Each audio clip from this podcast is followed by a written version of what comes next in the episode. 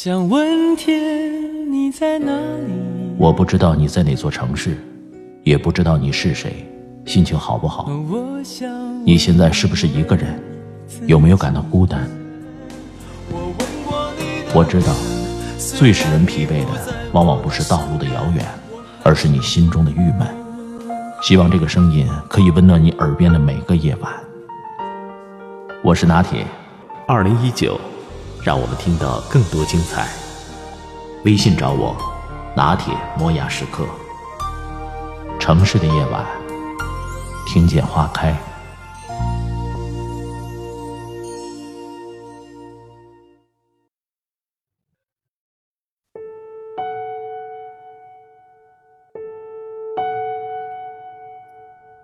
有两种牛人，冯唐和罗永浩。用冯唐自己的话说，自打上学以来就没有考过第二。他是那种会看教师参考书，会把既定规则玩得得心应手，拿到想要结果的高手。罗永浩则是另外一种人，挑战规则、创造理想世界的高手。然而，成为企业家的罗永浩似乎变得越来越像冯唐，而冯唐则闪转腾挪，一会儿油腻，一会儿又让泰戈尔的诗变得很骚。他们都是我喜欢的人，充满张力的两极。喜欢上冯唐是因为不二，那股子邪魅真是迷人。后来陆陆续续的把他《北京三部曲》《杂文集》《三十六大》《活着活着就老了》以及《小通鉴》等录了一遍。怎么说呢？有风格，通透，一等一的聪明人。大概是麦肯锡练就的超强归纳和分析能力，冯唐的杂文条理清晰，读起来非常顺滑可口，偶尔还会荡出一段写意的抒情，让文艺青年的心瞬间酥麻。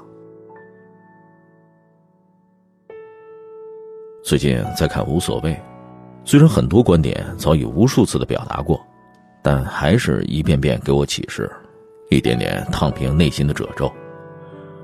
无论如何，感谢陪我度过了那段有点苦闷的日子。接下来，我归纳了《无所谓》这本书里的二十一句真言，分享给大家。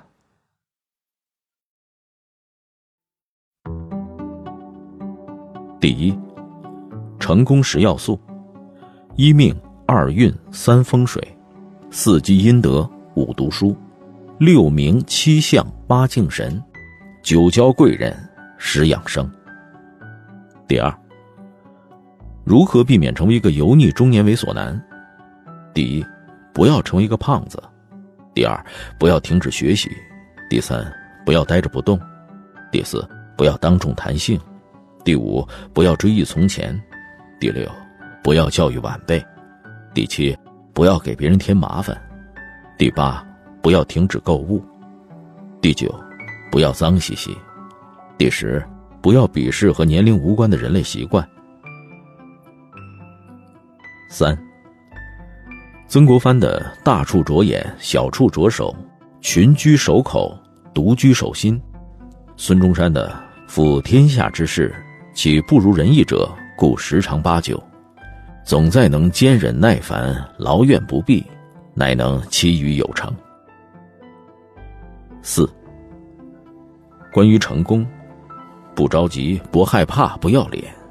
不着急说的是对时间的态度，意思有点像姜文的“让子弹飞一会儿”，就是一个人做完该做的努力之后，就该放下，手里放下，心里放下，有耐心，有定力，给自己足够的时间，给周围人足够的时间，给事物的发生和发展足够的时间，仿佛播了种，浇了水，施了肥。给种子一些时间。有时候，关切不是问；有时候，不做比做什么都强。五，如何应对压力？第一，做好本职工作；第二，理解领导的期望；第三，漠视无关的噪声；第四，行程排满；第五，定时清空；第六，转移注意力；第七。做有治愈能力的事儿。第八，知限。第九，悟空。第十，排除身体疾患。六，君子不器。我们不必像机器一样有用，我们不要像机器一样局限，我们不需要明确的目的，我们有无限的可能。而对我们阻止不了的时代变化，多用肉体，多去狂喜与伤心，多去创造，活出更多人样。七，不一定要做很大的事情，但要做让世界变得更美好的事情。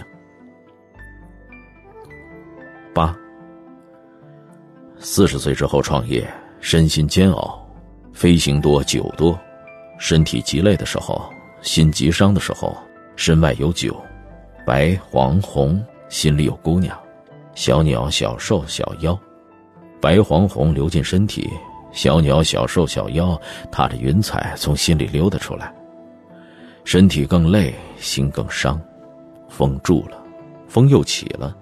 沿着伤口就着酒，往下，再往下。潜水一样，掘井一样，挖矿一样。运气好的时候，会看到世界里从来没有的景象。极少的字词，句子在虚幻里暗暗发光。璎珞一样，珠玉一样，眼神一样，奶头一样。九。我固执的认为，女生是高于男生的物种。任何女生在不自觉的时候都充满神性。男生带着胯下的二两肉，体会神性需要漫长的修行；而女生每月体会众生皆苦，抬头望望星空，低头想想情人，都能体会到脱离地面的柔软。珍惜这些柔软，它们比山川和诗歌更加古老，更加有力量。女性总能放下很多所谓的大事儿，享受一个婴儿的触摸，一条街道的变化，一杯说不出哪里好的茶，一个和泥土山河一样土气的杯子，一件不贵也和去年款式没什么大不同的裙子，一场毫无特殊意义的雨，一束每年都来的花一个明天似乎也有的今天的夕阳。女性总是有种内在的判断，能让周围的事物趋向更加美好。让一个花瓶里的花草妥帖，让一个空间里的事物排列出它的味道，让她的头发比花草更美好。十，两周前我去了一趟海南石梅湾，睡觉的时候没拉窗帘，第二天被猛光照醒，窗外蓝海碧空。大朵大朵的云彩以不可思议的妙曼笔法结体章法铺满了整个天空，随着时间流淌，缓缓变化。我想，最初的书法大师临谁的帖呢？在海南，在此刻，天用云作字；在未来某处，在未来某刻，天也用我作字，用我的手蘸着墨作字。十一，在多个别处住了很久以后，我又回到了我定义的我的故乡。我曾经在世界各地研究过很多养老院，专家一致意见：人脑难免萎缩，人难免老年痴呆，就像眼睛老花一样，不能避免。一个最简单有效的老年痴呆的方法，就是和小时候常呆的东西待在一起。比如书和围棋、象棋，和小时候常呆的人待在一起；比如父母和损友。十二，养亲以得欢心为本。十三，自责是负能量最大的一种情绪。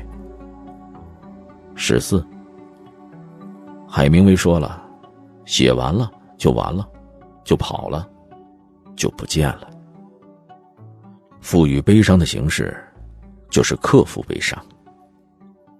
十五，我想让时间慢下来，每个假期哪儿也不去，看窗外的四季变化，在窗子里思念过去，把文字排列整齐。空不是空，以为过去了的所有恋爱，其实都在某个脑回路里。按对了播放键，声音就会响起，味道就会弥漫。色就是色，欲望像一条由鲜鱼变成的咸鱼，掉在路旁某个屋檐下，随风摇曳，不随秋叶零落。十六，我经历，我理解，我表达，表达的时候，把经历过的日子再过一遍，沉淀下来的就是比金子还难得的见识。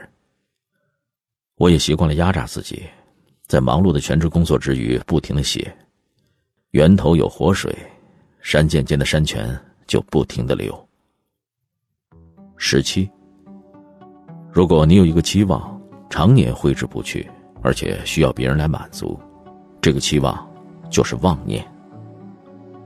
十八，要积累，这似乎的确是老生常谈，但是水之积也不厚。